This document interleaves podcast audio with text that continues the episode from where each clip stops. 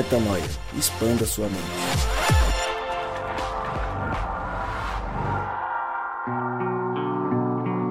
Está no ar mais um podcast Metanoia e você é muitíssimo bem-vindo ao podcast Metanoia número 229. Sim, já passamos a marca dos 200 e estamos de forma acelerada rumo aos 300 podcasts Metanoia. E você é muito bem-vindo, como eu sempre digo. Meu nome é Lucas Vilches e nós estamos juntos nessa caminhada.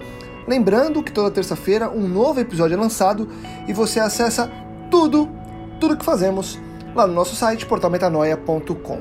No último episódio falamos sobre relacionamentos abusivos e se você se identificou, é, eu peço para você compartilhar esse conteúdo. Se você se identifica com os nossos conteúdos, compartilhe e, como eu falo em todo final de episódio, divulgue e ajude que mais pessoas possam expandir a mente.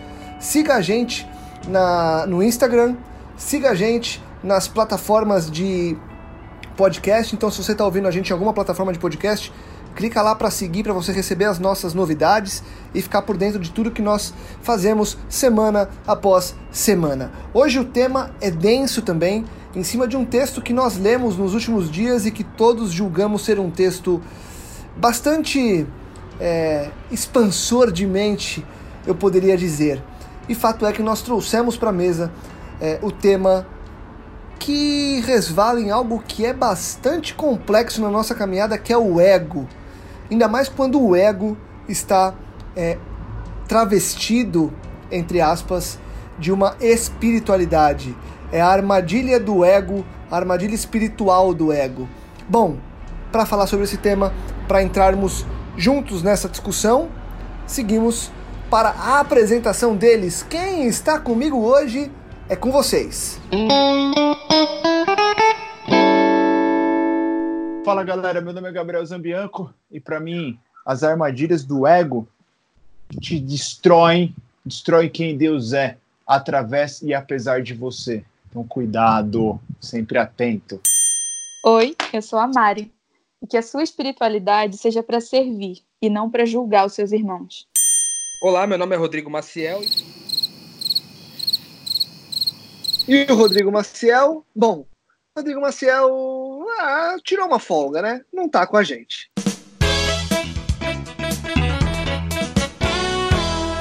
Show de bola apresentado o nosso time Hoje, Rodrigo Marcel não está conosco, estamos eu, Gabriel Zambianco e Mari Moraes para falar de um texto, Gabriel. Antes de eu ler o texto, para a gente tirar aquela, aquela, aquele entusiasmo, aquela curiosidade do nosso ouvinte. Quando você leu esse texto que trata sobre espiritualidade e ego, qual foi sua primeira reflexão? Não dê spoilers do texto, fale só sobre a sua reflexão. Seja bem-vindo, viu, Gabriel? É, prazer estar aqui com vocês novamente, mais uma vez. Oi, eu tava vendo lá os podcasts, Lucas, faz um tempo que eu tô aqui mesmo, hein, cara. Nem eu achei que fosse durar tudo isso, mas Deus opera milagres até mesmo através de mim, né? Acho engraçado. Mas, cara, quando eu li esse texto aí, primeiro que eu achei ele sensacional, segundo que me trouxe um ar de reconciliação partindo do, do meu eu, né? Livrando aí das amarras do meu ego e tudo mais, cara.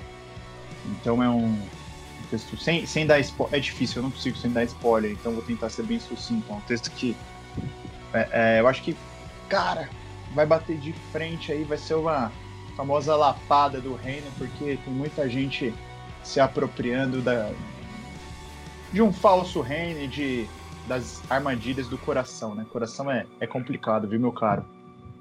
E você, Mari Moraes, ainda sem entrarmos no texto, qual foi tua reflexão? Oi, é, assim como o Gabriel falou, é difícil sem spoiler, mas eu acho que uma reflexão inicial, a impressão que eu tive foi foi que se trata de alimento sólido. Eu fico muito feliz é, quando a gente gera conteúdo é, não só evangelístico, de, de, de, falar da graça e tal, que é sempre importante falar, a gente sempre volta a isso, porque é a base, né? Do evangelho, embora muitas pessoas cristãs não tenham conhecimento sobre isso, mas eu sempre celebro quando é algo posterior ao entendimento da graça, que nos amadurece na caminhada de quem já entendeu que Cristo morreu por nós e que a gente pode viver como salvo. E aí, o que eu faço? Eu acho que esse texto coloca um caminho bem legal. Então, para você que nos escuta, antes que você fique extremamente bravo comigo, vou ler o texto para você ficar na mesma página que a gente. E a gente vai postar esse texto também lá no Instagram do, do Metanoia. Se você está ouvindo, depende do dia que está ouvindo, já está postado lá. É só dar uma lida. Então vamos lá. Se você acha que é mais espiritual andar de bicicleta ou usar transporte público para se locomover, tudo bem. Mas se você julgar qualquer outra pessoa que dirige um carro, então você está preso em uma armadilha do ego. Se você acha que é mais espiritual não ver televisão porque mexe com o seu cérebro, tudo bem. Mas se julgar aqueles que ainda assistem, então você está preso em uma armadilha do ego. Se você acha que é mais espiritual evitar saber de fofocas ou notícias da mídia, mas se encontra julgando aqueles que leem essas coisas, então você está preso em uma armadilha do ego. Se você acha que é mais espiritual fazer yoga, se tornar vegano, comprar só comidas orgânicas, comprar cristais, praticar reiki, meditar, usar roupas hips, visitar templos e ler livros sobre iluminação espiritual, mas julgar qualquer pessoa que não faça isso, então você está preso em uma armadilha do ego. Sempre esteja consciente ao se sentir superior. A noção de que você é superior é a maior indicação de que você está em uma armadilha ególica, egóica. O ego adora entrar pela porta de trás. Ele vai pegar uma ideia nobre, como começar yoga, e então distorcê-la para servir o seu objetivo ao fazer você se sentir superior aos outros. Você começará a menosprezar aqueles que não estão seguindo o, entre aspas, seu caminho espiritual. Superioridade, julgamento e condenação, essas são as armadilhas do ego. E aí, Mari? Mano, gente... mano. Vai, Gabriel. Vai, Gabriel. É esse, Isso é louco, cara. É muito eu entrão, meu Deus. Eu não quero te cortar, Mari, mas é porque assim, cara, como esse, como esse texto responde, sabe, como ele aclara, velho tanta coisa que tem que tem acontecido assim na minha vida, de pessoas mais próximas, inclusive assim, entre a gente, a gente tem conversado muito sobre isso. Ah, Lucão, Lucão, Lucão, velho, esse texto, a Mari comentou, pô, eu não consigo entender, não ver onde não tem graça aqui, né? Tipo assim, ele fala só sobre graça, né? Tipo, ele te, te desapropria, ele te derruba as suas. É, sabe, sua superioridade, derruba tudo aquilo, a, sua, a hierarquia que você acha que tem, tudo aquilo que você acha que aprendeu e te joga no chão de novo. E eu já falei aqui uma vez, eu vou repetir, a, a, o que eu sou mais grato, assim, de Cristo ter iluminado na minha mente a aquela parte do Sermão do Monte que fala sobre ser pobre de espírito, sabe?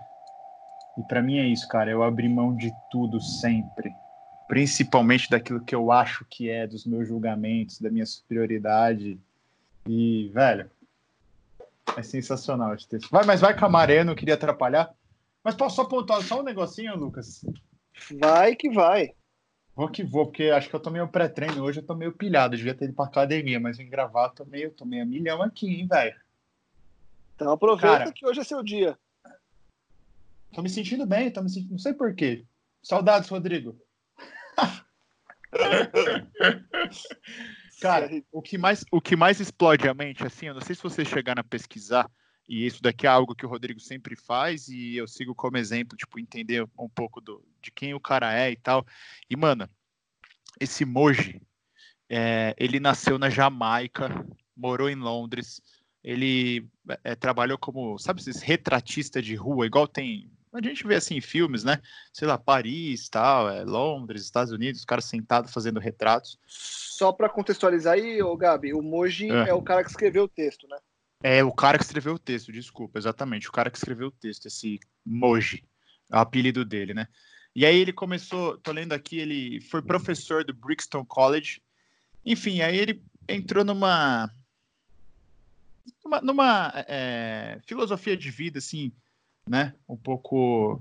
Eu não conheço essa Advaita, mas me parece que é algo bem ligado assim com tipo de budismo, assim que você tem essa consciência elevada de espírito, de espiritualidade e de e de mundo, né? E aí a gente já começa derrubando você que está que tá ouvindo, já, já derruba aí seu primeiro ar de superioridade, julgamento e condenação. Sim, o cara que escreveu esse texto, ele é de uma matriz cristã, e aí talvez nem cristã ele se entenda, né? De uma matriz religiosa, espiritual, completamente diferente daquela que a gente está acostumado. Você vê que o cara tem uma, uma espiritualidade monstruosa, porque é o que a Mari falou. É um alimento extremamente sólido, sólido, que você que você, se você não despir seu coração, se você não se entregar perante Deus e falar, pô, Deus, é para mim, me faz entender, talvez você vai ler e não vai entender nada. Se você não fizer isso, cara, vai ser só mais um texto. Ô, Gabi, e. É, então, eu, deixa eu pegar um gancho aqui. É, quando a gente. É, você bateu aí nesse. Você voltou a falar da armadilha do ego. Mari, a armadilha do ego não tá na. É, eu tô, vou falar em tom de afirmação, mas é uma pergunta para você e me corrija se eu, se eu falar alguma coisa que fuja do que você pensa, mas a armadilha do ego não está em achar, é, em acreditar que aquilo que eu faço é espiritual, certo?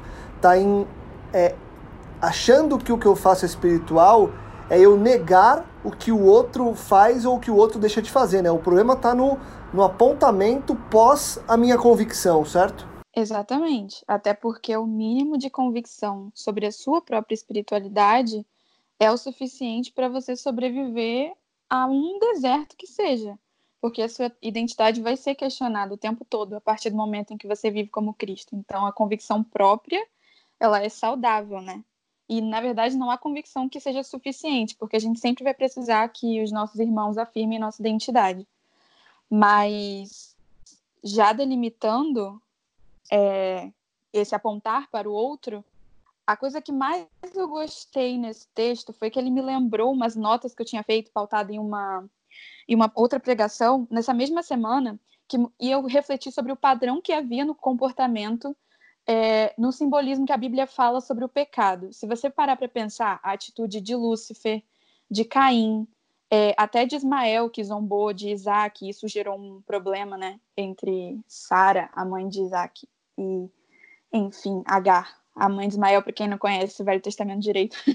eu sei que existem pessoas que não são cristãs e que ouvem o metanoia. É, os irmãos de José, a parábola do filho, do filho pródigo, que tem o irmão mais velho, existe um padrão de definição de um filho que não agrada o coração de Deus quando ele se comporta com presunção em relação aos seus irmãos. Então, esse é um tema extremamente importante para a gente separar o joio do trigo na nossa vida.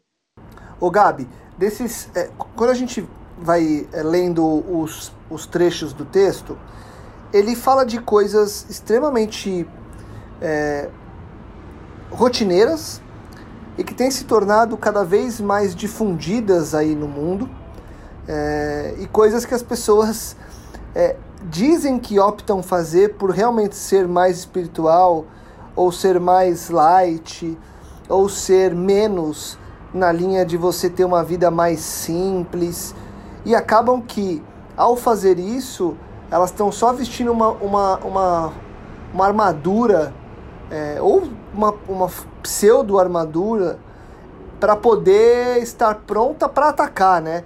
O, o, a grande questão é que a gente perdeu a linha do propósito, né? A gente, em vez de buscar as coisas boas para que a gente faça coisas boas como reflexo disso, as, o, o, ser humano no geral começou a fazer as coisas boas só para ter argumento, né? Isso é um grande problema, né? É, então, cara, eu acho que a partir do momento. E, e, o pecado faz muito isso com a gente, né? A gente vai se apropriando, a gente volta sempre para o esforço e o mérito, como se a gente.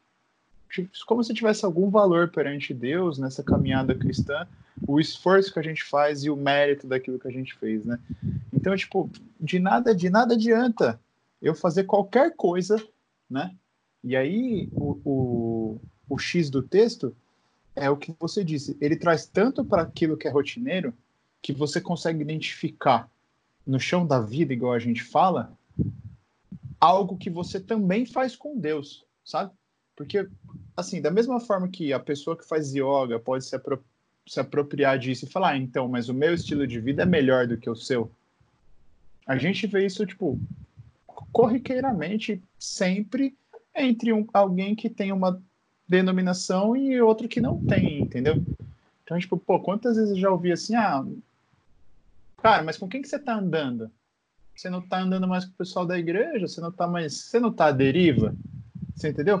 Como assim? Tipo, eu, eu me vem assim na ponta da língua, sabe? De falar assim que que talvez eu tenha encontrado pessoas mais sinceras fora da igreja do que aquelas que eu tive contato dentro da igreja. Não porque a igreja só tenha pessoas ruins, mas é exatamente porque ela não tem só pessoas boas, né? É exatamente porque eu não sou uma pessoa boa quando eu começo a exigir que o outro calce o meu calçado para caminhar a, a, minha caminhada. Tipo, para mim é exatamente onde está a dificuldade da, da religiosidade. É, é exatamente essa, essa questão de, de superioridade, julgamento e condenação. Por quê? Eu tenho, eu sou mais porque eu sei mais. Que nem a Mari falou assim: ah, a Mari endereçou o fato de, de ouvintes não cristãos não saberem, talvez, o Velho Testamento. Mas, pô, eu sou cristão e, na real, eu não sei quase nada de Velho Testamento. Nem de novo, para dizer a verdade, porque eu sei muito de Cristo e pouco da. Eu esqueci, cara, essas histórias, sabe? Se eu puxar muito lá atrás da memória, eu até lembro. E eu acho que é exatamente isso. É o, o que a Mari sabe, e eu louco, é exatamente não julgar, não me julgar por isso e não exigir que o outro saiba, é não condenar, né, cara? Então acho que a gente tem que se afastar mesmo desse, dessa superioridade e da propriedade sobre o outro, sabe? Deixa eu perguntar para você, Mari, como, como que a gente consegue, é, na prática aí, aplicar é, a, humildade, porque a gente está falando de ego de um lado e humildade do outro. Como é que a gente consegue aplicar a humildade frente ao conhecimento exacerbado, frente a esse domínio espiritual? Como que as pessoas conseguem colocar o pé no chão? Eu vou soar um pouco clássica demais, mas a pergunta, a resposta que me vem à mente de forma prática é jejum e oração. Porque, primeiro, que não um jejum no sentido de parar de comer, nada disso não. Acho que até se vocês não, não viram, o Rodrigo fez uma reflexão essa semana muito interessante sobre jejum. É, e aqui também tem um podcast já sobre isso, muito bom, inclusive, que me ajudou muito. Mas esse conceito de jejum que se priva de alguma coisa para alimentar a sua empatia com o próximo.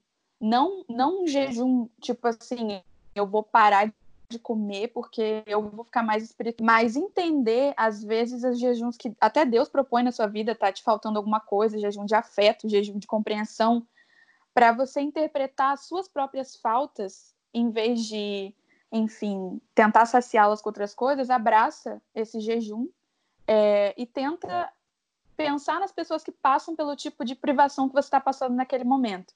E a oração, porque estar em conexão, conversando com o Pai, é, interpretando não só as coisas da sua vida, mas as pessoas que te cercam espiritualmente, é também um pilar da vida de um cristão.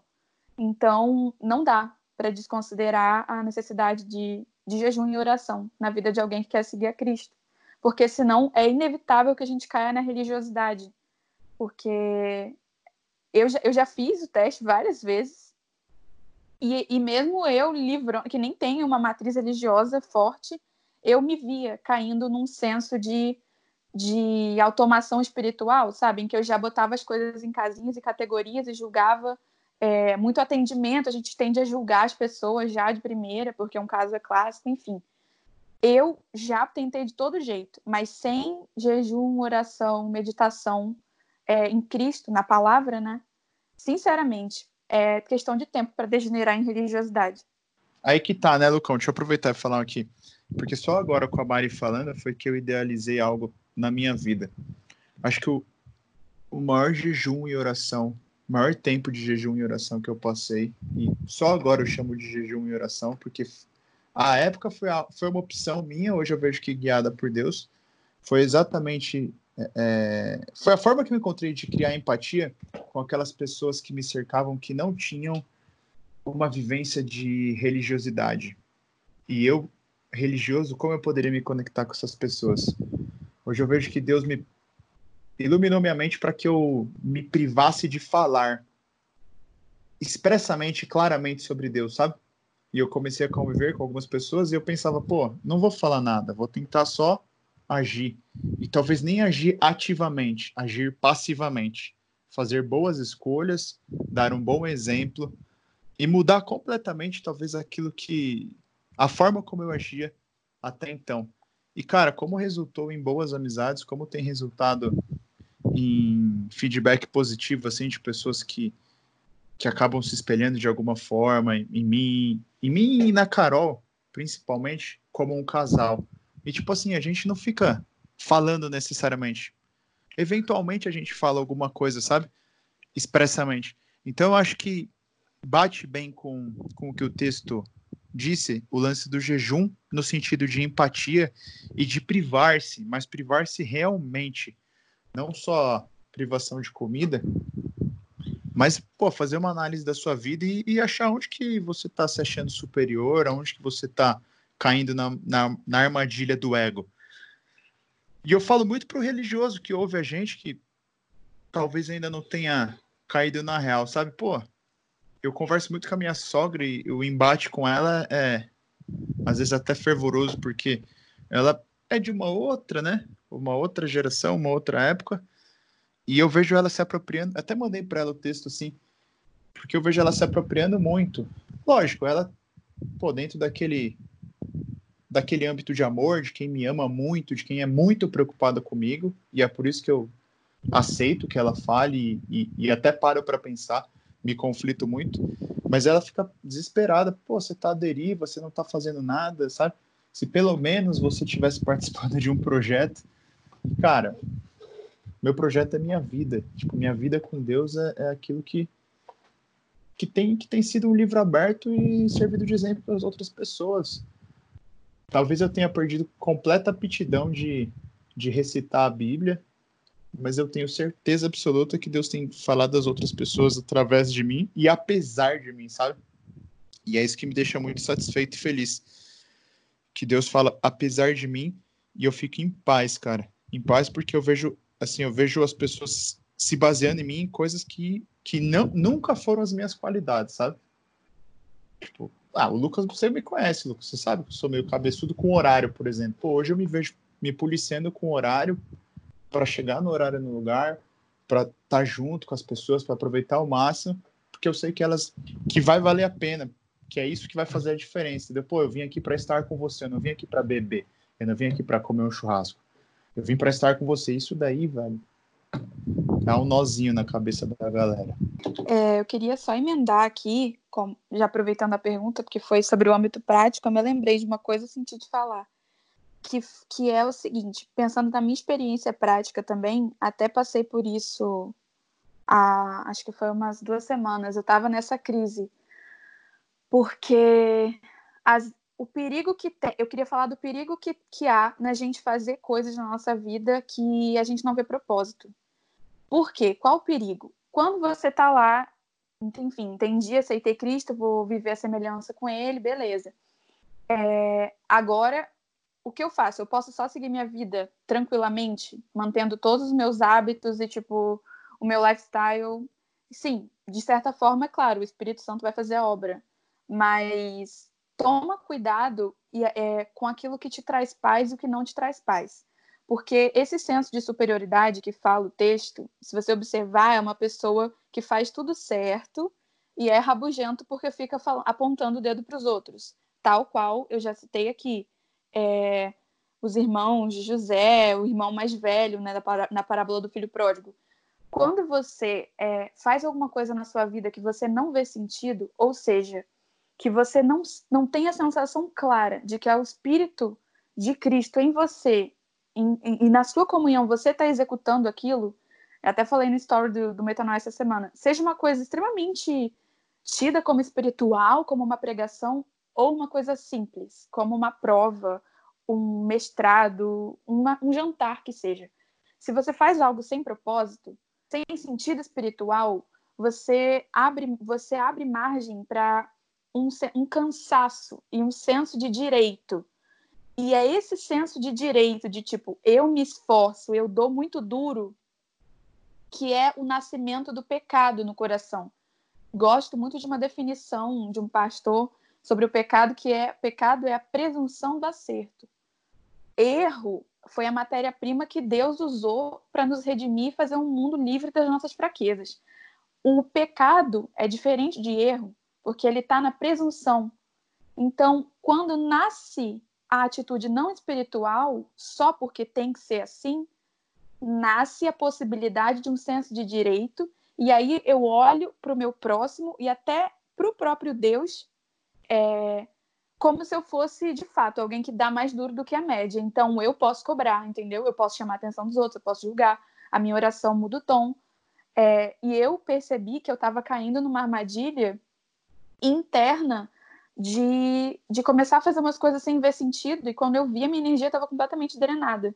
E eu queria só repartir isso, porque eu acho que pode ajudar alguém ouvindo. É, questione tudo que você faz, desde o momento que você abre os olhos até os seus sonhos, inclusive questione, orar sem cessar para para você ver sentido em tudo e entender que é Deus que faz através de você, e não você que faz é, usando Deus, né? Não, aí que tá o sinistro do texto do que o Mo, esse cara, o Moji, traz, que é o seguinte, tipo, no final das contas, é o que a Mari tá falando, tipo, não tem certo, não tem errado. Perante Deus, tipo, cara, se não tiver partindo do coração de Deus, através e apesar de você, você pode ser, você pode ser integralmente missionário como o Rodrigo é, por exemplo. Você pode ser como eu sou, alguém que não é 100% business, mas trabalha todo dia e cuida da família e encontra paz nisso. Você pode ser igual o Lucas, que é mais business, tem a empresa dele e cuida da família, e ainda assim está se apropriando dessas situações todas e está fazendo tudo errado. Está se afastando de Deus. Não está não tá crescendo no reino. Porque na real, tipo, é o que a gente é o que a gente tanto fala, tipo, não é o esforço, não é o mérito, tipo, é a caminhada de Deus, é o sangue de Cristo na cruz, é o sacrifício dele. Então, é como a Mari diz, eu gosto de olhar para mim sempre e pensar assim, cara, será que essa paz que eu estou sentindo é realmente uma conexão com Deus ou é meu coração enganoso me fazendo trilhar um caminho que é muito mais confortável para mim? Porque é muito mais confortável para mim não viver como missionário igual o Rodrigo é, por exemplo. Entendeu? Então acho que a gente tem que tomar muito cuidado, de fato, com a armadilha do ego para não se apropriar daquilo que Deus é, ainda que não seja é, com esse ar de superioridade perante os outros, ainda que eu não identifique a superioridade. Porque quando eu me, me coloco como humilde na frente de alguém que é superior, mas para que a minha humildade prevaleça, para que a minha humildade, para que a minha humildade seja vista, eu estou sendo mais superior do que ele, saca? E, mas aí, aí, tem um ponto importante, Gabi, que eu acho que é legal a gente, a gente é, bater aqui, que é o seguinte: é, existe um ponto é, em que é notório e é inevitável que pessoas com mais conhecimento, que pessoas com mais experiência, é, que pessoas em certos níveis organizacionais conheçam mais e tenham que imprimir algum tipo de é, de orientação, de indicação, de ensinamento. E aí o meu ponto aqui é o seguinte, e acho que esse é o grande desafio, porque enquanto você está só compartilhando ideias, como a gente faz aqui no podcast, é, quase nunca tem o certo e o errado. É a minha opinião, é a do Gabi, é a da Mari, é a do Rô, é de algum convidado que venha com a gente, enfim. Mas quando você está lidando com alguma informação que venha com uma carga de certo e errado, ou, de, ou porque é matemático, ou porque historicamente se prova ser daquela forma, você vai cair numa, numa posição em que alguém vai ter que se colocar à frente da situação e mostrar que aquilo, como eu disse, está certo ou está errado. Aí é o desafio e eu queria ouvir de vocês como é que supera esse desafio sem é, deixar que o ego tome conta. É, eu, eu tenho uma resposta aqui, mas eu não quero colocar minha parte para não me delongar muito e, e, roubar de vocês, mas o, o, o meu ponto aqui é como é que em situações em que você precisa liderar, que você precisa estar à frente, como é que você faz para estar à frente, para indicar, mas ainda assim não ser uma pessoa egocêntrica, não ser uma pessoa que caia nessa armadilha do ego. Mari e Gabi, quem quiser começar aí nessa resposta, fica à vontade. Respirei aqui, já que o Gabi tá tão agitado. é, não foi, vou eu, Gabi. É, primeiro, Lucas, eu acho que é importante a gente dizer que ego é um problema de todo ser humano. Porque não existe alguém que não esteja lidando com isso, né? Então, eu, você, o Rodrigo, o Gabriel, todo mundo tem sua dose, né? A diferença é que o cristão resolveu aprender a deixar o bicho embaixo da chinela e a subjugar ele à, medida que ele vai diminuindo, né? Com o tempo e a obra do Espírito Santo. É, eu achei muito importante essa pergunta que você fez, porque a estrutura bíblica com a qual a igreja é construída é pautada, sim, em lideranças, né? Foi assim que Jesus ele colocou a multiplicação de tudo. Então é um conceito interessante. Até a palavra discipulado significa disciplina. Então, sem a referência de alguém ali do lado, fica difícil é, crescer, amadurecer e enfrentar é, esse processo de se parecer com Cristo. Eu diria que, bem ao, bem ao modelo do que Deus faz com as coisas ruins no, no mundo, é, tudo aquilo que nasce de uma raiz má tende a não perdurar. Por si só, a pessoa que for alimentando o seu próprio ego, é muito difícil é, que o seu ministério dê os frutos que são esperados, entendeu? Eu acho que os frutos são a melhor forma da gente sempre averiguar. É, a gente já fez um podcast sobre liderança e resumindo, no reino de Deus, o líder é aquele que mais serve. Jesus ele tem autoridade sobre todo nome, porque ele desceu às partes mais profundas do inferno. Então, a diferença de alguém que tem é, que usa poder para tentar julgar o outro, para alguém que tem autoridade para te ajudar, é, quem atende suas ligações de madrugada, sabe? Quem, quem que vai estar contigo na fila da emergência? Quem, com quem que você vai deixar seu filho se você tiver um problema sério para resolver? Entendeu? Olhem os frutos, porque se você ficar procurando o ego, você vai achar em todo mundo, até as pessoas mais, é, entre aspas, espirituais e as menos também. A diferença está no comprometimento prático com a, com a mortificação do ego, mortificação do egoísmo. Então, eu acho que a melhor saída é observar, para diferenciar né, essa, isso que o Lucas falou, é observar os frutos de serviço, é, porque eu acho que esse é o único caminho mais, mais concreto, eu diria. Muito bom, muito bem, Mari. Dei um tempo, porque normalmente ela fala alguma coisa. Não vai falar nada? Então lá vou eu, Marizinha. Agora não, pode fechar esse microfone. Cara, achei muito bacana o que ela falou realmente. Agora tem, tem dois pontos aí, né, Lucas? É, eu, como líder, né? Tipo, como eu posso identificar que, que aquilo que. A orientação, como você disse, a orientação que eu tô passando não provém do meu ego, mas sim do coração de Deus, né? E eu também, como, de repente, liderado, tipo, como que eu posso identificar? A Mari já deu o lance aí, tipo, os frutos. Para quem você vai ligar à noite, né? Quem realmente está disposto a, a te ajudar, né? E eu acho que também o ponto é o seguinte, sabe, cara? É, o texto ele fala assim, ó, o Moji fala assim, ó, e ele fala bem do coração, né? Ele fala assim, ó. Ele vai pegar uma ideia nobre, como começar yoga, e então distorcê-la para servir o seu objetivo. E aí é por isso que eu acho muito bacana, uma vez que você conhece a Cristo, porque, tipo assim, eu como líder, eu, eu sei que, ainda que eu pegue a maior maldade do meu coração e esteja é, é, querendo controlar alguém dentro dos ensinamentos do reino, enquanto estiver falando de Deus, tipo, Deus é tão bom, Deus é tão misericordioso, que ele filtra, que ele age, que ele age através e apesar de mim, sabe? Então, ao próximo, aquele que está sendo meu liderado, Deus está tá sendo bom a ponto de que ele não seja oprimido pelo meu ego. Aí resta o meu conflito, meu conflito interno, né? Aquilo que eu tenho feito no reino de Deus, desde ajudar alguém a atravessar a rua, desde me colocar à disposição de alguém, eu tenho feito isso por, por quê? É para o menor objetivo que seja meu, egoístico. Então, cara, vamos acordar para a vida, sabe? Ah, eu faço porque eu quero servir a Deus. Então só serve, brother, só serve.